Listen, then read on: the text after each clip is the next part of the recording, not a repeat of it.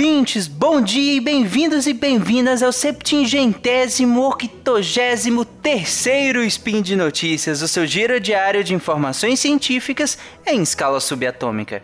Meu nome é Tarek Fernandes e hoje dia sincrônia do calendário Decatrian. Sim, sincrônia de sincronizar mesmo. Sincronizar essas nossas rotações queridas nesse calendário que ninguém usa.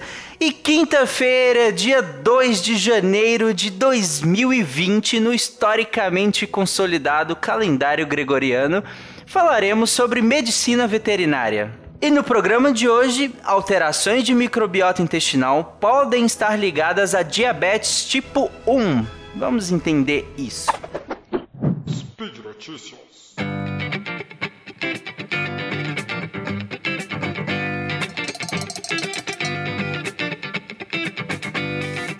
Depois da esbórnia do Natal e do Ano Novo, nada melhor do que falar de microbiota. Eu adoro falar de microbiota, é um assunto que eu acho realmente fascinante. Acho que as últimas décadas de estudo vem desvendando coisas impressionantes como a microbiota influencia no nosso corpo e na nossa vida de modo geral, tanto de animais não humanos quanto de animais humanos também.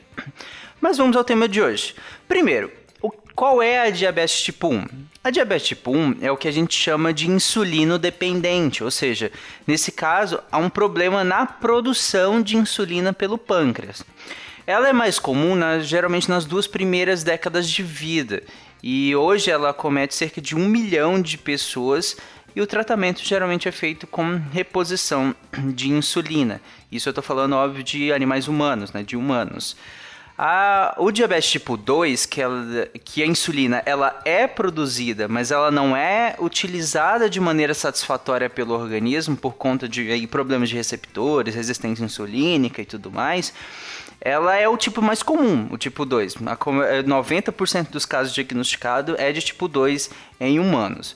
Mas a, a tipo 1, ela é uma, que é o que nós vamos falar aqui hoje, ela é uma doença de, que tem uma predisposição genética, mas que fatores ambientais, como a dieta, a exposição a agentes infecciosos, mudança na composição da microbiota, como nós vamos falar, tem um peso muito grande no desenvolvimento dessa doença. E os pesquisadores da, da UFMG e da USP, já entrando no, no artigo que, que nós vamos discutir aqui, eles identificaram que em modelos animais, algumas alterações orgânicas na microbiota intestinal podem desencadear diabetes tipo 1.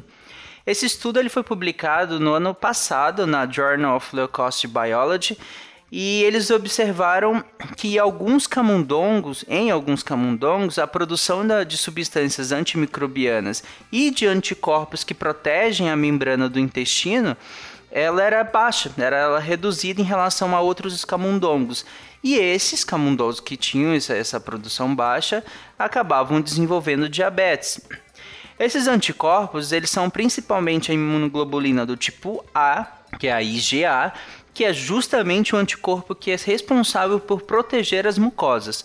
Além disso, eles têm pouca produção de muco, né? Esse muco intestinal, ele tem a propriedade de antimicrobianos, ele reveste a mucosa intestinal, que dá, confere uma certa proteção. Eles também tinham uma redução de uma produção de uma interleucina, que é a IL-10, que no intestino né, desses camundongos é, ela era produzida antes e durante o desenvolvimento da diabetes. E a IL-10 ela é uma, uma citocina que ela é anti-inflamatória.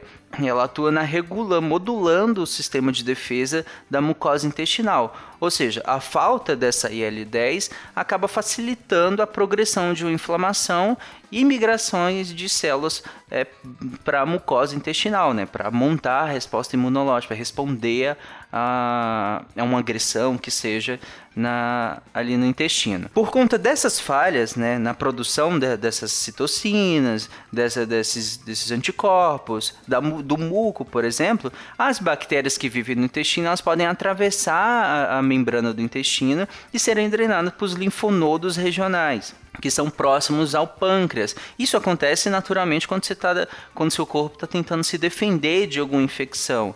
E aqui, se você quer saber mais aprofundado sobre isso, nós temos um sidecast só sobre imunologia. Nos linfonodos é que, no caso, vai ser montada a resposta imunológica. Os linfócitos T, que é uma célula de defesa do nosso corpo, uma célula branca de defesa do nosso corpo, eles vão ser ativados. E essa resposta de defesa com os linfócitos, com as citocinas inflamatórias, elas acabam é, lesionando as células beta do pâncreas, que são as células responsáveis pela produção de insulina. No estudo, eles identificaram que esses processos inflamatórios no intestino, anteriores ao. É, eles conseguiam identificar mesmo antes de ter qualquer sinal de diabetes. Qual é o primeiro sinal de diabetes? Aumento da glicose no sangue. A diabetes é justamente isso, né? Lembrando que a função da insulina é fazer com que a glicose que, que esteja circulando no seu sangue entre para a célula, para que essa glicose seja utilizada em todos os processos do nosso corpo. Então, o primeiro sinal de que alguma coisa não está funcionando é essa glicose ficar no seu sangue e não conseguir ser usada. E aí você vai falar, fazer aquele teste né, de glicemia e se sua glicose está altíssima. É um dos primeiros sinais que aí o médico vai começar a investigar para ver se é o caso que você tem uma diabetes. Aí vai ver se é tipo 1, se é um tipo 2 a partir daí. E aqui eles conseguiram identificar é, um, um, quadro de diabetes, por assim dizer, é, só olhando um processo inflamatório do intestino. E posteriormente esse quadro de diabetes seria instalado, né? Em outro artigo que foi publicado também em julho do ano passado, em julho de 2019, pesquisadores italianos e suecos eles sustentaram que o aumento da permeabilidade da mucosa intestinal é diretamente responsável pela destru pelas destruições das, das células betas do pâncreas, que vai levar a diabetes tipo 1. Eles observaram isso em camundongos com colite, que é uma inflamação intestinal que altera a camada de muco e acaba debilitando as barreiras de defesa do intestino, né? Uma das pesquisadoras, a Chiara Sorini, que é italiana, ela fala que apesar de ter uh, desse indivíduo ele já ter as células T, ou seja, os linfócitos T específicos para células beta, ou seja, linfócitos que atacariam já as células beta, mesmo assim, eles só se tornam diabetes é, se acontecer algum evento. No caso, aqui, a perda da barreira intestinal, porque isso vai disparar um processo de autoimunidade. Se o seu sistema imunológico atacando sua própria célula, que no caso aqui as células beta do pâncreas. E aí, mas alguns outros artigos trazem que as causas podem ser um pouco mais complexas, não tão diretas assim. Um outro artigo que foi publicado em março de 2016 na Nature Reviews Endocrinology Pesquisadores da Universidade de Helsinki, na, na Finlândia, eles viram que alterações nas populações de bactérias, é, por começarem depois da produção de anticorpos que vão atacar as células, poderiam estar envolvidas na progressão, mas não na causa. Ou seja, é, eles já tinham anticorpos que atacariam essas células, só que a alteração na população de bactérias só aconteceu depois.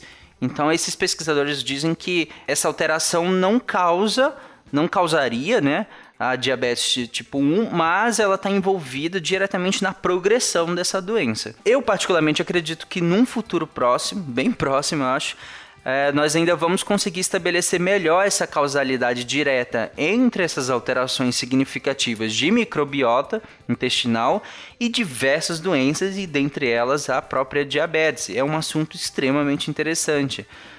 É, eu lembro que recentemente eu li sobre alterações de microbiota em abelhas e como o glifosato pode alterar a, a, a microbiota dessas abelhas, tornando elas suscetíveis à morte.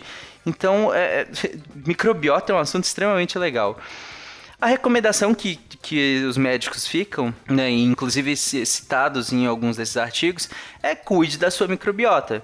É, não exagere em carboidrato, refinado, gordura, é, e aí insira mais fibras e probióticos na sua alimentação, porque alterações não saudáveis na dieta, por exemplo, o consumo exagerado de ultraprocessados, pode alterar o ambiente intestinal e bactérias não patogênicas, né, com potencial probiótico, aqueles lactobacilos que todo mundo conhece, né, o bifidobacterium, elas podem ser substituídas por bactérias patogênicas, como a E. coli, a Escherichia coli, né, que é uma bactéria que é patogênica no nosso intestino. Em 2019, eu gravei 13 spins de notícias. Falei de muita coisa o ano passado. Eu comecei o ano falando dos resgates dos animais em Brumadinho. Falei de problemas psicológicos em animais, sobre o consumo de leite cru, fiz um guia rápido para quem vai adotar um animalzinho e ainda não sabe por onde começar. Falei também sobre os incêndios na Amazônia, sobre o poraquê da Amazônia e finalizei o ano falando sobre o Nobel de Medicina e sobre alimentos tóxicos para cães e gatos. Falei de chocolate, falei de café, falei de uva. Todos os links para esses spins estarão na postagem deste episódio, assim como as referências do que eu falei hoje aqui, a diabetes e a microbiota. Ouve lá todos esses spins, comenta nos posts e nas redes sociais que eu prometo que eu respondo todo mundo, principalmente agora que eu tô de férias. Ai, ufa. Então é isso. Se me permite só mais um lembrete, todos os 365 spins de notícias de 2019 os 60 SciCasts, os 40 SciKids, os mais de 40 contrafactuais, além de toda a estrutura do portal Deviante com centenas de textos, só foi possível por conta do seu apoio no patronato do SciCast. Então nos ajude a continuar toda essa produção em 2020 também pelo PicPay, pelo Patreon, pelo Padrim, como você preferir. Mas se você apoia a nossa divulgação científica e acha que isso é importante, nos ajude a continuar em 2020. Então eu desejo um ótimo 2020 para todo mundo. Continue nadando e é isso. Comam beterrabas, usem fio dental e amem os animais muito em 2020. Tchau, gente. Até amanhã.